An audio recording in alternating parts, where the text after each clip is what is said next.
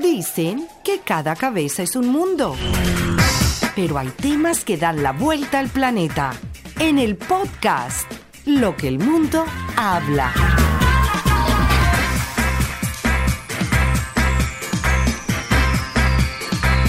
¿Qué tal amigos de lo que el mundo habla? Sean todos bienvenidos a esta nueva edición que tenemos para todos ustedes durante esta semana, tema bien interesante que vamos a estar hablando. Esta vez los saludo desde la ciudad de Turlock, en el centro de California, el viajero este, Gustavo Páez, arroba Tavo Páez MA en el Instagram y Gustavo Páez en Facebook y arroba Tavo Páez en el Twitter y vamos a estar hablando de temas muy interesantes. Y por supuesto, como todos los, todas las semanas me está acompañando un compañero que se encuentra bien, pero bien lejos. Y desde Turlock, California, damos el brinco hasta Cambridge, Inglaterra, con José Ali Méndez. ¿Qué tal amigos? ¿Cómo están todos? Qué felicidad volver a conectarnos en este podcast, ya el número 12, episodio 12. Así que nos, nos sentaremos y gozaremos, sin duda, porque el tema que tiene hoy a presentarles a bien todos nosotros, después de una discusión previa de preproducción, ha sido hablar del séptimo arte y qué tanto nos ha marcado el séptimo arte con su producto el número uno, que son las películas. Estaremos paseando por diferentes títulos, directores, actores, actrices, historias, eh, y de verdad que esperemos ser lo mayormente elocuentes y sobre todo para dar un comentario bastante fresco en vista de que hay una vorágine de noticias e informaciones en las redes sociales, principalmente en Twitter, que es como ese gran periódico y nos conecta con muchas cosas, hay mucho ruido y queremos darles como un tema de, frescura, de tranquilidad. Ya la vez pasada bajamos un poco de peso, nada más de solamente hablarles de, la buena alimentación y el entrenamiento. Pero si a alguien le gusta el cine, si alguien sabe de cine, es ese señor que está en eh, Miami, Florida, Alejandro Rodríguez. ¿Qué tal, José y Gustavo y amigos de Lo que el mundo habla? Sí, el episodio número 12. Tú decías que, bueno, empezamos esta preproducción, pero cuando comenzamos esta preproducción de este episodio, oye, me la pusiste un poco difícil porque dar un top 3, y así comenzamos este podcast, de cuáles son las películas más eh, que nos han marcado y poner solo tres, de verdad es una tarea muy, pero muy difícil, complicadísima, porque bueno, yo era uno, o sigo, trato de seguirlo haciendo, solo que ya los tiempos han cambiado, trato de ver lo más eh, prácticamente posible, más películas todos los fines de semana, trato de ver lo más que pueda, pero bueno, eh, siempre eh, cuando era más joven iba a ir al cine, ahorita con la pandemia pues obviamente ya se complica un poco, y bueno, siempre participábamos en esas charlas con amigos o hacíamos coberturas para la radio que trabajábamos en Venezuela cuando ocurrían estos premios importantes como los Grammy, en el caso de las películas los Oscar, y hacíamos especiales. Pero José y Gustavo, yo creo que es muy difícil decirte tres, lo vamos a hacer, vamos a comenzar y bueno, Esperemos que por lo menos nuestros amigos oyentes y los que están disfrutando de este podcast en todas las plataformas tengan alguna coincidencia con alguna de las nueve películas que vamos a decir hoy aquí. A lo mejor no salen más, pero por lo menos vamos a decir nueve. Así que de aquí le doy el pase a Gustavo, que yo creo que él es el que va a empezar aquí como el profesor eh, más eh, veterano, por no decir lo otro. Hola, eso de veterano no me gustó mucho. bueno, eh, empecemos. Veteranito, yo que estoy, veteranito. Yo, que estoy en la, en la meca del cine, eh, justamente cerca, cerca, de, cerca de Hollywood, tenemos que hablar un poquito por qué el cine es el séptimo arte, porque habían anteriormente, vamos a comenzar con historia, como me gusta. Las artes eran la pintura, la escultura, la literatura, la arquitectura, la danza y la música. Eran solo seis. En el momento en que el cine llegó a su máximo apogeo, dijeron, bueno, este como que es un arte también, donde se mezcla justamente la música, la parte de literatura, la danza en algunos, en algunos locales, la parte de pintura, quizás no tanto la escultura, pero también está involucrada. Y entonces dijeron, bueno, esto es un arte, vamos a llamarla el séptimo arte. Y así como decía Alejandro, es muy, muy peludo, muy difícil poder escoger tres películas de todas las que, las que existen en el mundo. Sin embargo, pues bueno, yo sí hice la tarea. No solo tengo tres, estuve inclusive consultando con un amigo, una amiga en este caso, para tratar que me ayudara un poquito. Y entonces, bueno, vamos a ver qué se puede. José. Bueno, Gustavo, estaba haciéndote señas como tal cual fiscal de tránsito para que la dinámica sea un poco más sencilla y ordenada. Eh, vamos, a, vamos a hablar del top 3 de las películas que más nos han gustado, que nos han marcado, que nos han inspirado. Sé que la lista quedaron muchas películas por fuera, pero eh, Gustavo hizo el cálculo matemático, Alejandro, y por eso fue que fue el top 3. Habíamos pensado en un top 5 pero bueno, sabrás que este podcast no nos alcanza el tiempo para, para, decir 15 películas, por eso vamos a hacer 9. Entonces comencemos con la película número 3 de ese top 3 que cada uno tenemos. Y eh, creo que es pertinente que ustedes, amigos que nos están escuchando en el podcast, se pongan a pensar y reflexionar y después interactúen en nuestras redes sociales. ¿Cuáles son sus tres películas, el top 3 de las que más les han marcado? Entonces, comenzamos con la película número 3 de Alejandro Rodríguez yo no yo sabía que íbamos a arrancar por este lado. Pero bueno, voy así, abuelo de pájaro, en el tiempo que mm, medio investigué y puse, me puse clara la mente para empezar a ver tantas películas que no he visto. Voy a empezar por una que es parte de una eh, trilogía. Es un superhéroe que eh, todos en alguna oportunidad lo vimos cuando niños, pero la, de la trilogía de la serie de Batman, la última, la, de, la, más reciente, la última que se hizo, que, habla eh, del ascenso, del, resurgir de ese héroe que fue protagonizada por, em, incluso, ya la quiso, eh, él, solo estuvo eh, en, esta trilogía y no quiso seguirla haciendo, dirigida por Christopher Nolan, Batman, el resurgir, el, renacer o, o el que asciende, ¿sí? Y entonces esta película, pues para mí es la número 3, porque es una película que te muestra como una historia, podríamos llamarlo así, eh, que te marca mucho, sobre todo que te pone a trabajar la mente, en creer ciertas cosas, en, en, en, alcanzar una meta y que a pesar de todo lo que tengas en contra, pues puedes resurgir entre las cenizas, por decirlo de alguna manera. Esta es una... el protagonista? ¿Quién es el Batman? ¿Repetimos? Eh, bueno, la dirección de Christopher Nolan, eh, el actor es, también se llama Christopher, pero se me fue el apellido. Es el mismo que ya se los voy a buscar aquí porque, como, como saben, eh, esta fue una tarea hecha en, una, en, una, en un 2x3. Pero fue, se recuerdan, la película en el cual pues sale... Esa misma, exactamente. donde incluso está se va al eh, Tibet y todo lo demás, ¿sí? Cuando va al Tibet y va al retiro espiritual, se reúne con los monjes y regresa. Sí, ah, bueno, bueno, pero, pero esa ya va, pero esa comenzó, esa es la primera, eh, de, esa es la primera película de las tres, ¿sí?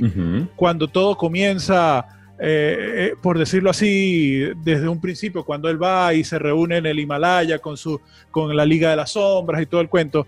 Entonces, es, eh, la película es, de hecho, es, cuando el caballero asciende. Empecé, está Batman Begins, está el Caballero de la Noche y, por supuesto, el resurgir. Christian Bale es el actor de, y está Anna Hathaway que hace el papel de de Batichica y está el villano este que es calvo y bueno, de verdad es una película muy bien dirigida, muy bien hecha y bueno, es espectacular. A pesar que número 3. A pesar que hay mucha gente que compara eh, a Batman que una de las mejores fueron la que fue hecha en los 90 también, donde sale Danny DeVito y sale Van Val Kilmer, pero, pero bueno. Alejandro, de acuerdo contigo, de acuerdo contigo, escogiste y lo hiciste muy bien. Señor Gustavo Adolfo Páez.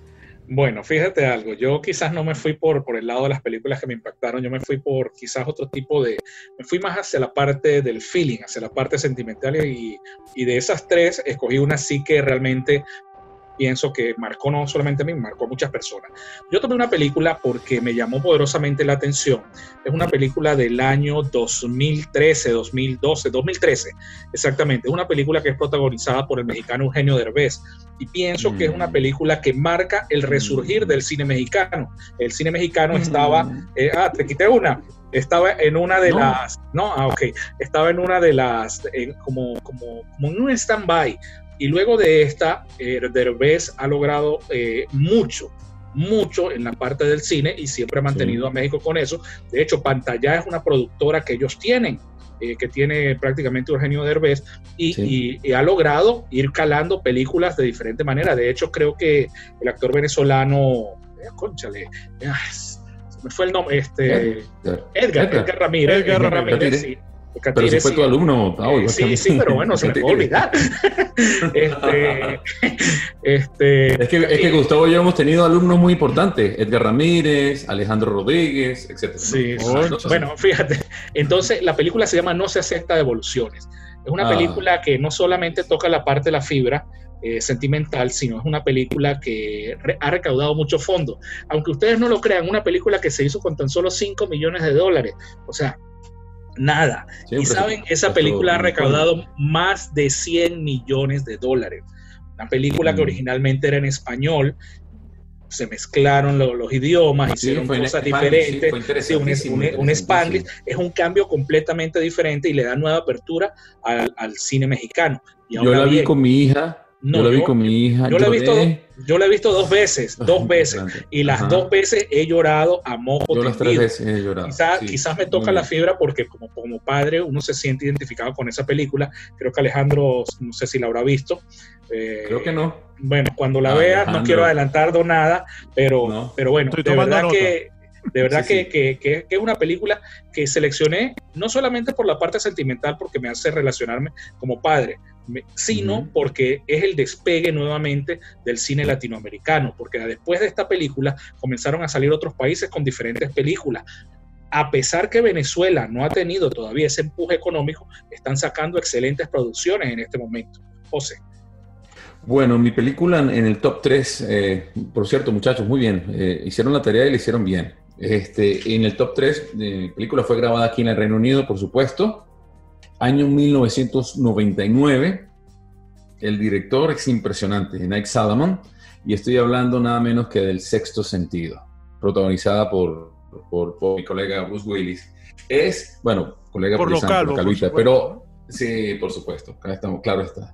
Eh, también me reivindicó los calvos en, en, en, la estética del, del cine y de, la, y de, la, televisión. Pero no, en serio, eh, esta es una película que sencillamente mm, llenó todas mis expectativas. Fue una combinación de un thriller psicológico con suspenso, con un poquito de terror, además de el sufrimiento que tenía como, como hombre de casa, como profesional, la decadencia en, su vida que se estaba desmoronando a pedacitos de Bruce Willis y su protagonista y esa actuación impecable de ese niño, eh, Joel Osman creo que se llamaba, y realmente ¿Se recuerdan que la, la, frase que aún la recuerdo con ese miedo cuando el niño sentía una ese frío que lo invadía y veía, I see the people, I see the people. Veo gente muerta, es sencillamente impresionante. Una película que me gustó, que estuvo muy bien dirigida, muy bien hecha, que el final es una cosa que se queda uno como, ¿qué pasó aquí, Dios? Y esa es mi película número 3. Sí, sí, es una película impresionante y muy bien realizada. Sí, exactamente. La forma como enfocan, como hacen, como, como, como mezclan los tiempos, es lo que me parece a mí increíble de esa película. Muy, muy buena película, la verdad que sí. Y la actuación del niño, que se desapareció, creo, después del mundo de, del cine, fue muy buena, muy buena. Debut, y despedida, por llamarlo de alguna manera. Eh, exactamente. Ya que habló Alejandro, Película número dos para Alejandro Rodríguez, la gente de Miami. Miami con la cola. Vaya, vaya. Mira, la película número dos, eh, en mi particular, es una película del año 90 y... o no, casi los 2000. es protagonizada por Angelina Jolie cuando era una niña prácticamente, no muy conocida, y Denzel Washington.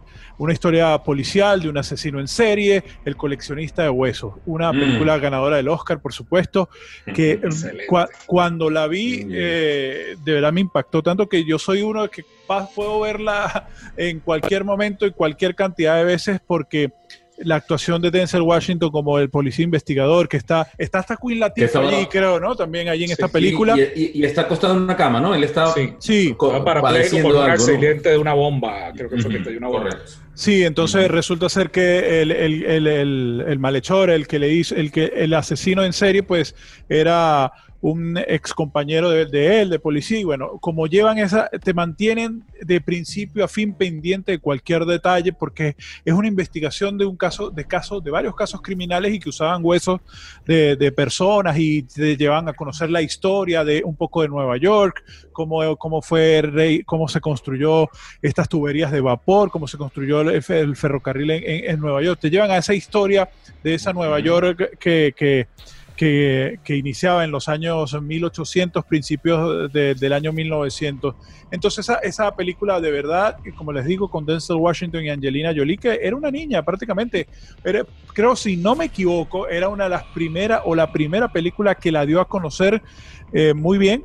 Eh, o que le hizo dar un salto impresionante. Y Pero lejos, ahí fue un protagónico donde recibió ella, porque creo que ella era ella era como que la aprendiz, la que había llegado nueva a la estación de policía y tocó hacer investigación y DC Washington le ayudaba con su gran experiencia y, elocuencia. Muy buena película, Alejandro. Sí, así que está en la número dos de, mi favorita. Entonces repetimos, como buenas clases, como los tres somos docentes y sabemos cómo es este cuento, película número tres. Para, Alejandro. Ya va, perdón, la, de Alejandro, el número tres. Batman, eh, eh no, no, eh, el, ascenso es la traducción de la el ascenso de del Caballero de la Noche. Después viene oh. el coleccionista de huesos, de Bone Collector.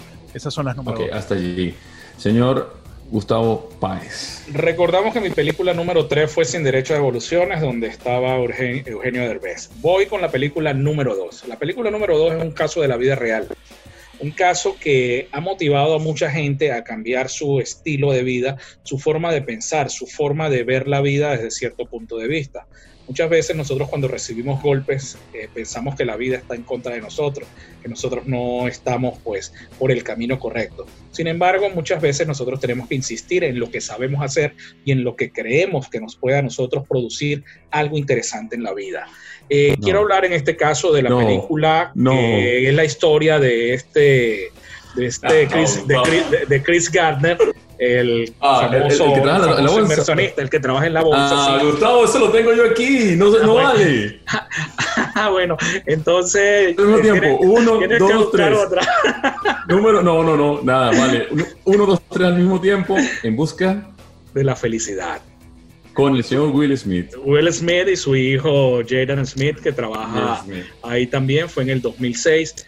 Una película que yo creo que todos lo tienen que ver y hay que verla en familia, ¿no? Porque no solamente es verla uno solo y tratar de entender eh, cómo uno se queda pegado durante ciento y dele de minutos, son como 117 minutos, es la película, y que de verdad vale la pena verla porque es basada en un hecho de la vida real. Entonces, mi película número dos era en búsqueda de la felicidad. Acuérdate, José, acuérdate de Forrest Gump, puede ser la dos tuya. No, no, no, no. No, no, no, Realmente, realmente esto, este, este podcast nosotros lo hacemos muy orgánico. Es, eh, esto planificamos algunas cosas, pero lo que viene aquí al aire ustedes han cuidado mucho y han sido Alejandro y Gustavo los que han, más cuidado la, la, estética de que, bueno, como salga, por eso no tiene tanta edición, tantas cosas, tanto, eh, tantos colorines, ¿no? Ni, lentejuelas, pero es verdad. Mi segunda película, comparto con, con Gustavo, es una lista que hicimos cada uno, ha sido En Busca de la Felicidad. Bueno, pero, pero, pero, da, la, da, da, tu concepto, sí, podemos, coincidir en eso, no hay problema. Claro, por supuesto, eh, coincidimos eh, en que no, no, que dale, que coincidimos en algo. Sí, sí, una de ellas. Eh, la visión de un hombre que, que, desea hacer todo lo mejor para crecer con su familia. Apostó todo. Una mujer que no cree en él y le da una patada por el mismísimo trasero. Se queda conectado, yo sabía, con un niño que eh, eh, se convierte en su bastión, en sus ganas de vivir, en salir adelante un vendedor frustrado, pero que, tenía algo muy importante, constancia y un gran talento. Y la enseñanza también que nos da esa película, que este mundo es de los contactos, es muy importante los contactos. Cuando nosotros tengamos un contacto tenemos que aprovecharlo porque es lo que hacen hoy en día cuando se habla de hacer lobby. Es una película que me hizo llorar increíblemente, eh, bueno, yo creo que después de esta, Coco, pero la película eh, En Busca de la Felicidad, bueno, y, la de No se aceptan devoluciones, pero de verdad que con En Busca de la Felicidad, Y saben algo interesante, la última toma, cuando él está caminando, que ya lo logró todo, que lo alcanzó, pasa un señor muy bien vestido con un maletín. Ese es el hombre de la vida real, el que se inspiraron para hacer la película. Peter sí, señor. Así que coincido con Gustavo y para que esto no se nos alargue, hablamos de la En Busca de la Felicidad con Will Smith, una película impresionante, una película que bien merece la pena que ustedes la vean, con una fotografía increíble, con un gran maquillaje, un guion de Steven Corran que hizo la adaptación y por supuesto la dirección de Gabriel Muchino. Y de Gabriel Muchino, director de Busca de la Felicidad, nos vamos con Alejandro Rodríguez. Bueno, la número uno. más importante de todas, eh, porque bueno, te marca y que disfrutas y ves el valor de la vida, pero que no importa las circunstancias. Voy a decirlo así de sencillo, sin tanto escepticismo y sin tanto tecnicismo, perdón, quise decir. Eh, una película de verdad que te llega al corazón que, y que te demuestra que a pesar de, las, de los problemas, de las distancias, de la guerra, por conquistar el amor de alguien haces cualquier cosa. Y bueno, y qué mejor que una película que también eh, tiene que ver con la vida real en plena guerra mundial. A ver, no se imaginan, año 97. Ah, el Harbor. Eh, no, no, no, no, no. No. Eh, esa, esa, es muy buena también, pero no tiene nada, no tiene que ver. Es una, a ver si le suena el apellido Benigni. A ver. Ah, la vida es bella. La vida, es bella. que ah. definitivamente el, el, mensaje de esta película es que no importa tantas situaciones que tengamos donde, o sea, por decirlo de manera coloquial, si tienes salud y tienes ganas, fuerzas y crees en el amor, puedes disfrutar la vida porque, como me lo decías tú, incluso José Lí, antes de comenzar este programa, la vida es una sola y de verdad tenemos que disfrutar de la hora, hacer las cosas con mucho amor, con mucha pasión y bueno, qué mejor que esta película que te enseña que por amor, en este caso a, una persona, puedes eh, creer en todo, en estar en el peor momento, se te puede estar cayendo el mundo, pueden caerte bombas y tu casa se destruye, pero tú todavía tienes, mientras tengas ganas y tengas, y tengas esperanza, puedes, puedes decir que la vida es bella a pesar de que a tu alrededor se, caiga. Por eso es que eh, con estos tiempos tan difíciles que estamos viviendo hoy en día, el estar con vida, con salud y tener las ganas que muchas personas de repente no la tienen ahorita por, por ciertas circunstancias, tenemos que agradecer y ser bendecidos, afortunados y bueno, la vida es bella. La vida es bella, sí señor, qué bella, qué bella experiencia. Insistir, persistir y nunca desistir. Así, así estés en, Así estés en, un, sitio de exterminio, así sea judío y los alemanes te vayan a quemar, tú siempre decir que la vida es bella, de verdad que fue. Sí, sí, no, hay películas, hay películas que marcan, esa película es interesantísima, de verdad que sí, muy, muy buena. Bueno, voy con mi número uno. Ah, Gustavo, número uno. A ver, yo podría escoger que quizás no, no es una sola película, son muchas películas, muchas, muchas películas. Esta película la vi cerca del año 1978 Creo mm. que Alejandro, Alejandro no había nacido. Alejandro no había nacido para esa época. Yo nací ese ¿y, por qué, ¿Y por qué la recuerdo tanto? Fue una, una, una, película que fue un estreno en el Teatro Cinelandia, que ahora en San Cristóbal es una iglesia, y en esa película este, se estrenó y fue a beneficio del Instituto Privado San Antonio, donde yo estudié mi primaria. Y bueno, lo interesante de eso es que la película se llama Star Wars. Esa fue la primera película que vimos de tres trilogías, o sea, de nueve películas, y ya viene, seguramente vendrán muchas sorpresas por ahí, creada por George Lucas. bueno, y esa película eh, cambió, a mí me gustaba siempre y me ha gustado la ciencia ficción. Después de ver Star Wars, como que me apegué mucho más a la parte de la ciencia ficción y fui mirando más y más películas, pero sin embargo, cada vez que me hablan de la guerra de las galaxias, yo digo, wow, de verdad que esto es algo que a mí fue, me emociona, me emociono. Y por eso tiene que ser la primera película que yo tengo que ver. No puedo también dejar por, por un lado, entre tanto, porque esto no fue fácil hacerlo, eh, películas como Forrest Gump, como The Shining, que fue El Resplandor, La Venganza de los Nerds, todo lo que son las películas de Marvel, todo lo que son las películas de DC Comics, todo ese tipo de películas de verdad que me gustan. Pero es muy duro poder escoger tres solamente. En resumen, para mí, o no, lo dejamos para el final, José Luis. Sí, lo dejamos para el final, muy bien. Bueno, eh, llegó mi momento, la película número uno de mi gusto que me marcó, que me tocó, Rápido y Furioso. No, mentira, mentira, mentira. no, eh, realmente la película que sencillamente es de Woody Allen, es una eh, película que la realizó después de haber salido de tantos problemas que tuvo en, Nueva York. Eh, saben que es un New Yorker, es un amante de, ese, de ese, espacio, de esa manera tan increíble de mostrar la arquitectura y todo lo demás de lo que es la capital del mundo. Y se vino a Londres a grabar junto a quien se convirtió en su inspiración y su musa, Scarlett Johansson, y la película se llama Match Point. Esta película es una combinación de, la visión de un, New, Yorker, de una persona que ama y, adora Nueva York, se va a, Londres, hace unas tomas, la fotografía de esta película es increíble, mostrando esta bellísima ciudad y por supuesto eh, la trama, que es un triángulo amoroso terrible, es, una cosa increíble porque a la larga es, un poco de las relaciones eh, humanas y de cómo puede terminar las cosas cuando tú tomas una pésima decisión.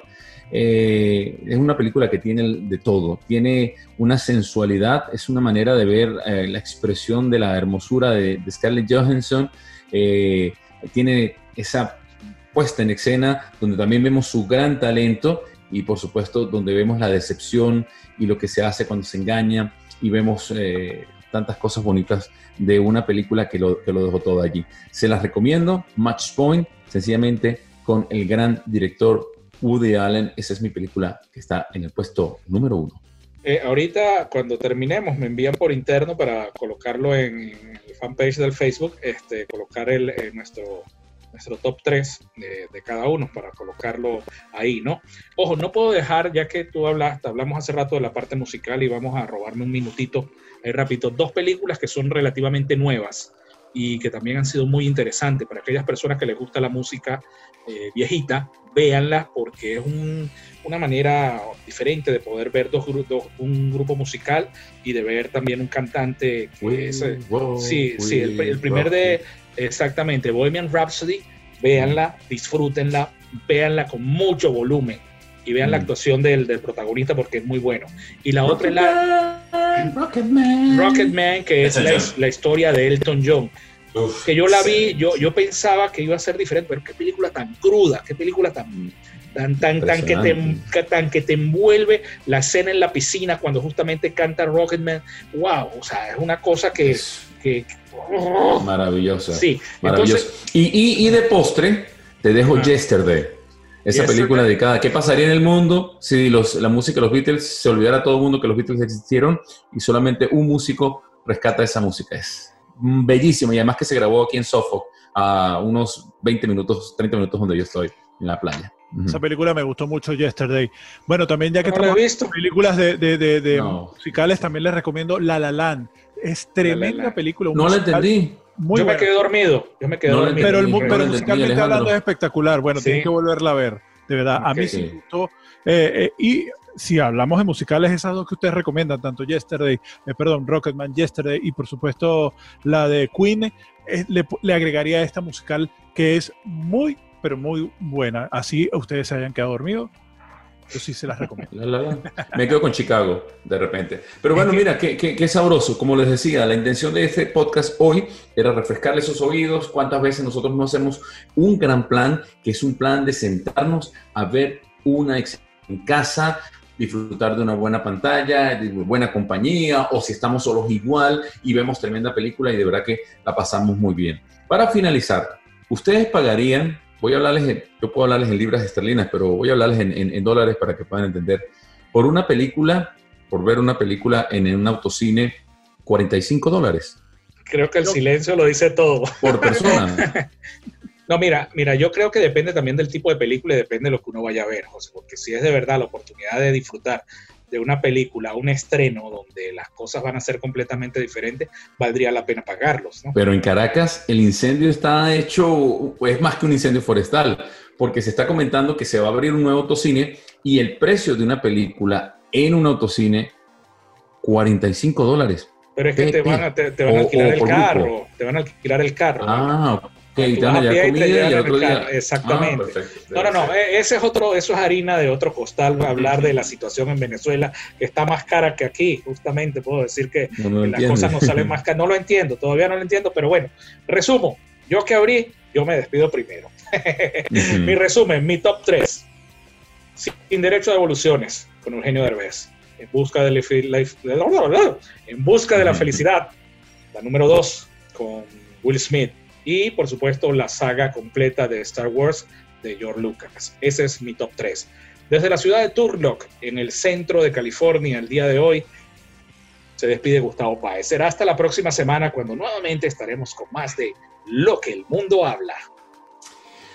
Desde Suffolk, donde a unos pocos eh, kilómetros se grabó la película Yesterday, que le dimos como soundtrack para recordarles a todos que la pueden ver. Yo me despido dándoles a todos ustedes mi dirección en eh, redes sociales, arroba José Ali Méndez, y mis tres películas, las que me marcaron, las que me hicieron sentir muy, muy bien allí en la butaca, viéndola en el sala de cine, viéndola después en mi casa. Sexto sentido, en el puesto número 3. En el puesto número 2, En busca de la felicidad. Sexto sentido con Bruce Willis. En busca de la felicidad con eh, Will Smith. Y en el puesto número 1, una película de Woody Allen protagonizada por Scarlett Johansson, Match Point. Será hasta una nueva oportunidad y que el buen cine y la buena música les acompañen. Bien amigos, muchísimas gracias a José y a Gustavo y por supuesto a todos los que nos están escuchando, prácticamente ya poniéndole punto final al, podcast, al episodio número 12 por el día de hoy. Vamos a colocar eh, nuestro top 3 de cada uno en nuestra fanpage de Facebook, Lo que el mundo habla, y por supuesto pueden escribirnos allí cuáles son sus tres películas favoritas para que nos comenten y, e interactuemos por allí pendientes de los lives que vamos a estar dándoles en, los próximos días. Y bueno, por aquí se despide desde la Ciudad del Sol Alejandro Rodríguez, arroba Alejandro Rock 78, diciéndoles nuevamente el top 3. En el puesto número 3 está Batman, eh, el Caballero de la Noche que asciende, eh, Rise Night.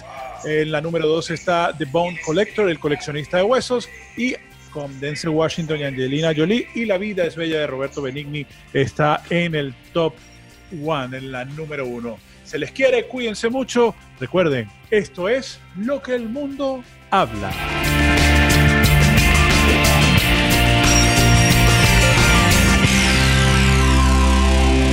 El podcast, lo que el mundo habla.